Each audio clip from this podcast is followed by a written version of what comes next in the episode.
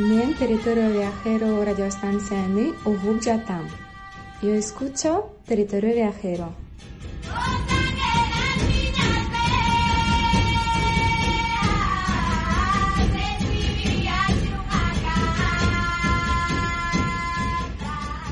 Pues como os decíamos, eh, nos íbamos a ir al Valle de Losa y íbamos a, íbamos a hablar también del caballo losino, probablemente una de las razas autóctonas menos conocidas y el Valle de Losa pues es uno de los espacios más singulares del norte de la provincia de Burgos con un montón de recursos, con un montón de recursos no solo naturales, sino también arquitectónicos y con gente como Elena Oña que están preocupados por una raza autóctona que es el caballo losino al que han salvado prácticamente de la extinción. Elena, muy buenas tardes. Buenas tardes, ¿qué tal? Pues la verdad es que bien y además, eh, como tú y yo de vez en cuando hablamos y de vez en cuando nos pasamos alguna foto de WhatsApp, pues me estoy imaginando dónde estáis y realmente pues me estoy ya casi imaginando ese maravilloso atardecer con esos caballos que además me imagino ahora estáis en una época dura, ¿no? Porque estaréis de partos y demás. Sí. Entonces, bueno, pues cuéntanos un poco para que la gente vaya conociendo algo más sobre este maravilloso animal y sobre vuestro compromiso con él. Cuéntanos un poco dónde estáis y ahora ya iremos hablando de lo que es el bicho en cuestión. Bueno, pues nosotros nos situamos, como has dicho, en el norte de Burgos, en el Valle de Rosa, que está dentro de la comarca de las Merindades, que es un, un espacio de 27 municipios que tiene un poco de naturaleza bastante contrastada. Y tiene unas montañas extensas y abruptas y tiene un montón de, de cascadas y ar- arquitectónicamente tiene sobre todo eh, Sí, localidades como Frías o Sí, Medina de tiene- Pomar y Espinosa de los Monteros. tiene cosas medievales muy bonitas que ver, tiene mucho románico y, y no sé, es una es una comarca muy pequeña pero con un poco de todo. Cuéntanos un poco, cuando empezamos a hablar del caballo losino, mucha gente seguramente habrá empezado ya con sus smartphones a ver qué es exactamente. Eh, pero estamos hablando de una raza autóctona, de una de las, eh, digamos, de las razas más eh, identificativas eh, precisamente de la historia de nuestro país y de una raza que si no es por el apoyo y por el esfuerzo de unos pocos, pues probablemente ahora mismo estaríamos de algo habla- hablando de algo en pasado. Eh, cuéntanos cómo es esa llegada vuestra al Valle de Losa y esa recuperación de este magnífico ejemplar. Bueno, eh, la, la asociación comenzó en el 96, que justo hace nada, hace unos días, el día 23, se cumplieron los 25 años de la asociación. Comenzó un poco pues por gente de aquí eh, que no tenían nada que ver con la ganadería ni con ni con nada de, de esto. Un, veterinario, un electricista y, y un conductor de, de un camión. O sea, completamente personas eh, que, pues eso, de aquí y que querían recuperar lo suyo.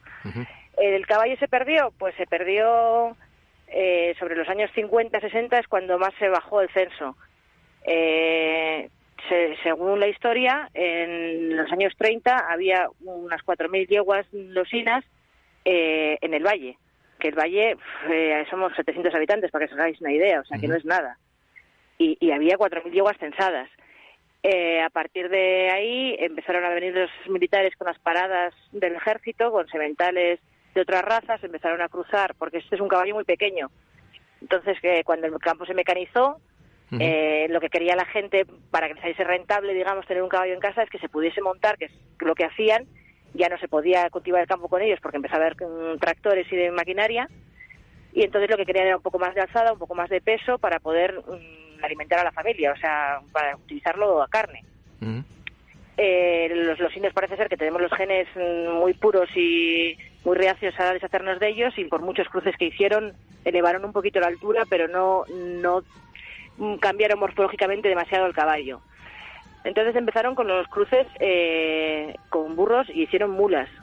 Esas mulas se cotizaron un montón. Venía gente de Valencia a las ferias que había por aquí, venía gente de- del sur y, y se cotizaban en toda España, eh, según cuenta la, la gente, pues mi abuela y gente así mayor, que eran de las, de las mulas más cotizadas de España. Entonces, a partir de ahí, todos los ejemplares que quedaban, o la mayoría, eh, eran todos mezclados. Ujú. Eh, estas tres eh, personas que te he dicho, pues eso, eh, hace 25 años empiezan a localizar pues pues un caballo de gente mayor que tenía uno, dos, tres y juntan unos 20 ejemplares y de ahí parte todo.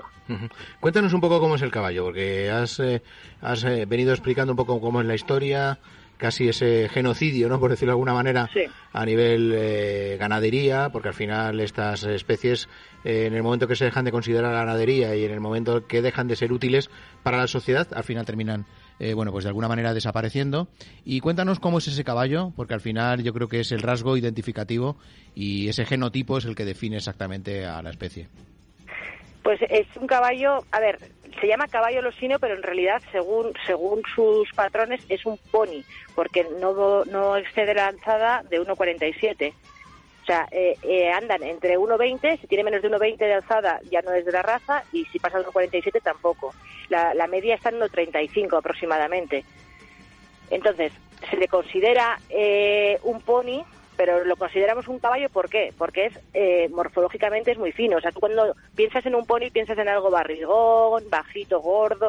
No, esto es un caballo perfectamente proporcionado, muy fino, con una caña, la, caña es la pata, la extremidad, muy fina, eh, la grupa la tiene muy redondita, la cola la tiene hace muy abajo, entonces la tiene perfectamente redondita y muy caída. Tiene la cabecita en forma de S, como un poco como los caballos árabes. Eh, es un caballo muy bonito de forma, o sea, no es el típico pony vasto. Mm. Además, es un caballo en el genotipo es negro, ¿no? Eh, sí, la, capa siempre es negra, en invierno es negro brillante y en verano rojea algo más, morcillo que se le llama, pues le, crece muchísimo el pelo, o sea, tiene un cambio, los otros caballos les crece, como todos los animales, el invierno tiene más pelo que en verano, pero este mm, en concreto tiene muchísimo pelo en invierno. Y las puntas les rojea. Eh, tiene tanto pelo que, que, que es un clima frío y húmedo. Y a veces están está diluviando o está nevando y están en la calle y la gente dice, pero no tienen frío. Pues ya ves que tienen donde cobijar si no lo hacen y no están tiritando, o sea, en, realidad esa capa les protege de, pues eso, de las inclemencias del tiempo. Claro, es un caballo adaptado y además eh, lo que estáis haciendo vosotros es eh, criarlos y mantenerlos eh, por prácticamente en una libertad vigilada, ¿no? Podríamos definirlo así. es su medio natural, o sea, este caballo, según todos los estudios, todos los indicios, siempre se ha criado en modo silvestre, por eso casi no ha cambiado desde hace 40.000 años ahora, prácticamente no ha evolucionado el caballo porque siempre se ha criado de una forma semisilvestre. Entonces, eh, sí es cierto que, están domesticados, o sea, que se dejan tocar, que algunos están montados, eh, hay algunos saltando, algunos enganchados de calesa, pero la cría en sí, o sea, el 90% de las yeguas están sueltas los 365 días del año en montes de más o menos hectáreas, pero todas sueltas y, aunque todos los días eh, se las mm, hace un control y vienen y comen eh, su pienso, sus avenas, su hierba, pero ellos están en estado silvestre. y, es, lo que les gusta a ellos, o sea, no es eh, pobre que las dejaba ahí, o sea, aunque tengan un, tú has visto que hay, hay pabellones que es donde se pueden meter y ellos no quieren, o sea, entran, comen y se van. Además, lo que les gusta es vivir en esas manadas eh, controladas por los machos, con las hembras dominantes, es decir, que viven prácticamente como en el estado primitivo, ¿no? Y esa, ese pelaje al que tú hacías referencia, pues precisamente eh, pues le, le, protege ¿no? de todas las inclemencias del tiempo. Cuéntanos cómo son esas estructuras familiares, porque quizás eh, la gente no sabe que los caballos también son muy territoriales y que crean grupos familiares pues a la semejanza de otros animales son, son muy territoriales, pero a la vez eso, aunque sea un caballo salvaje, la gente igual se imagina que pues que es indómito. Eh, más o menos andan en grupos de unos 15 yeguas y un caballo. Eh, puede variar hasta cuatro yeguas y un caballo, pero bueno, eh, lo normal es una media de unos 15. los caballos, pues como bien te he dicho antes, comen todo, todos los días, les tengo acostumbrados a comer en, el mismo sitio y se juntan todos allí. Eh, se juntan las diferentes manadas, pero no se mezclan. O sea, ellos comen apartados unos de otros. En cuanto una yegua eh, se despista y se va hacia otro caballo, el caballo enseguida, con mirarla, plegar las orejas, la yegua ya sabe que tiene que volver a su sitio. Eh, alguna vez no quiere decir que los caballos no se peguen por, por lo que sea, pero, pero se pegan, se riñen, digamos así. O sea, no se hacen daño. Ellos se mantienen las distancias y, y se llevan muy bien. Eh, una cosa muy curiosa, por ejemplo, de, eso, de la vida familiar que decías, es que, por ejemplo, eh, dejas un año una potra sin destetar porque ha nacido tarde o, o porque, no sé, porque te ha apetecido, digámoslo. Y, y, el caballo, en cuanto te cumple los dos años que la, la potra adquiere su madurez sexual y empieza a, a, salir en celo y demás, el caballo la echa del grupo. O sea, eh, ellos nos ayudan también a nosotros a controlar un poco eh, el tema de, de consanguinidad y demás, porque mm, ellos mm, repelen, digamos, a sus hijas, o sea, no, no las quieren en los grupos. Claro, para las, que no haya endogamia y para que no se degenere Efectivamente, las, las consienten dos años, pero en cuanto se hacen mayores, fuera del grupo. A punto de entrar en celo. Eh, de esos grupos y el número de ejemplares que nos estás comentando ahora mismo, eh, ¿de qué número de ejemplares estamos hablando? Porque a lo mejor la gente se piensa que hemos llegado a esas 4.000 yeguas a las que hacía referencia, pero estamos muy lejos, ya estamos muy lejos de ese número, ¿no? Cuéntanos más o menos en qué población, de qué población estamos hablando. Pues los datos exactos, exactos no los tengo porque con la nueva ley de protección de datos esto es un... De vez en cuando pregunto al secretario, y dime los datos, es que no te los puedo decir. Así, a ojo. Pero habrá entre 500, no creo que lleguemos a 700 ejemplares, no lo creo. Antes habías hecho una mención de algo que yo creo que es eh, significativo en el caballo losino, que es muy singular y que poca gente conoce. Esa docilidad a la vez que esa, ese estado salvaje. Es decir, es un, un caballo que es fuerte para mantenerse entre sus congéneres, para defenderse y repeler ataques externos, pero a la vez es un caballo dócil y bastante manejable y de hecho era el caballo que utilizaban en cierta época de nuestra historia la gente allá de Castilla y por otro lado, ahora mismo, con eh, bueno, pues las tendencias más modernas, es un caballo que tiene una, un fácil recorrido, eh, digamos, dentro de lo que son eh, procesos de quinoterapia y también para la monta, incluso de gente no muy grande, ¿no? Cuéntanos un poco cómo es ese, ese comportamiento, ¿no? Del caballo en ese aspecto de la nobleza. Hombre, yo, yo creo, considero que es un caballo que, bueno, en realidad creo que todos los animales, pero en especial el caballo que tiene una gran empatía y, y, sienten perfectamente lo que tú sientes. Si tú un día estás enfadado, no se te arriban igual que, que un día que estás tranquilo. Yo, por ejemplo, paso muchas horas eh, mirándoles, en vez de andar entre ellos, me siento y ellos vienen a donde mí y todos me huelen, me chupan, me... O sea, eh, según tu estado de ánimo cambia mucho su forma de, de actuar, pero, pero son animales eso, que, que, que no, no temen al humano no tienen ningún, tampoco se les ha tratado con ninguna malicia, porque en estar silvestres no, no quiere decir que vayas con perros y los perros le corran. Entonces, ellos no tienen ninguna mala fe, no esperan nada malo del humano. y, y, entonces el, domarles o el llegar a ellos es muy fácil. Tú simplemente, eh, pues eso, sentándote y extendiéndoles la mano, te comen todos, absolutamente todos de la mano. Y, y aunque nunca se les haya puesto una cabezada, en media hora de tenerles eh, cogidos, mm, puedes mm, ponerle la cabezada y llevarle de cabezada. O sea, tienen un trato muy... Sí, un trato muy, muy afable. Eh, ¿Cómo se sienten esos tres eh, individuos, vamos a definirles así, después de haber sido capaces de salvar un caballo, a un caballo que hubiera, se hubiera extinguido de no haber sido por ellos? Porque me imagino que será una satisfacción a la vez que una responsabilidad. Hombre, pues mmm, deberían estar muy orgullosos. Yo creo que ellos todavía no son ni conscientes de lo que han hecho, porque eh, son, o sea, aunque son 25 años, que se dice pronto, no hemos llegado todavía a donde deberíamos.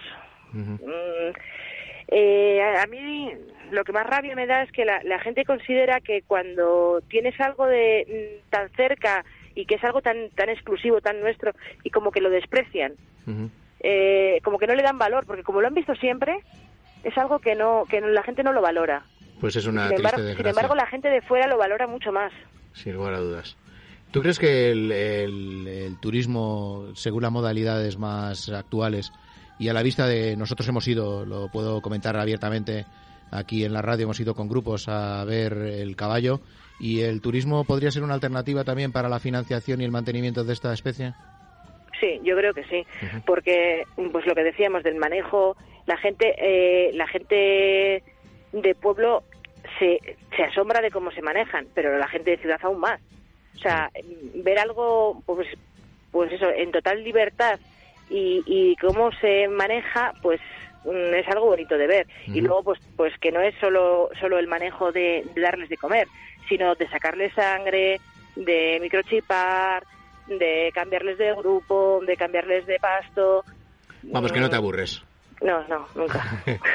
La verdad es que, ¿y cómo podemos estar en contacto con vosotros y saber de alguna manera qué es lo que está ocurriendo con el caballo losino? Eh, pues para que la gente se interese también a través de vuestras plataformas en una especie que necesita toda la ayuda del mundo, ¿no? Para poder seguir subsistiendo.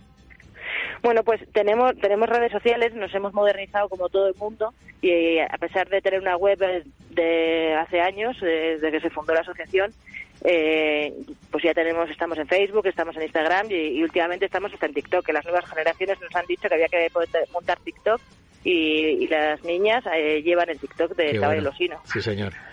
Pues eh, la verdad es que... Esto se mama, es algo que hay que mamarlo desde pequeño. ¿eh? Sin duda. Además yo conozco a tus hijas, aparte de ser dos auténticas eh, bellezas, porque son dos criaturas absolutamente eh, súper genuinas y súper amables, eh, pues yo creo que ahí es donde está la clave, el que toda una familia y con todas sus generaciones sean capaces de mantener esta especie. Elena Oña, un verdadero placer estar aquí contigo y bueno, no vamos a hablar de las ayudas de la administración porque sé que son muy pocas y esto te irrita bastante, entonces lo vamos a dejar para otra ocasión. Nos vamos a quedar con ese gran sabor de boca que es esa posibilidad de acercarnos a través de las redes sociales al Caballo Losino, al Valle de Losa, a las Merindades y a la familia Oña. Mil gracias por estar aquí. Muchas gracias, Paco. Un saludo. que tengáis buena tarde. Chao. Hola, soy Paco Huertas. Te espero todos los lunes de 7 a 9 aquí en Territorio Viajero. Un programa de turismo y sostenibilidad. Además hablaremos del sector y te llevamos a los rincones más desconocidos y singulares de la península, aquí en Libertad FM.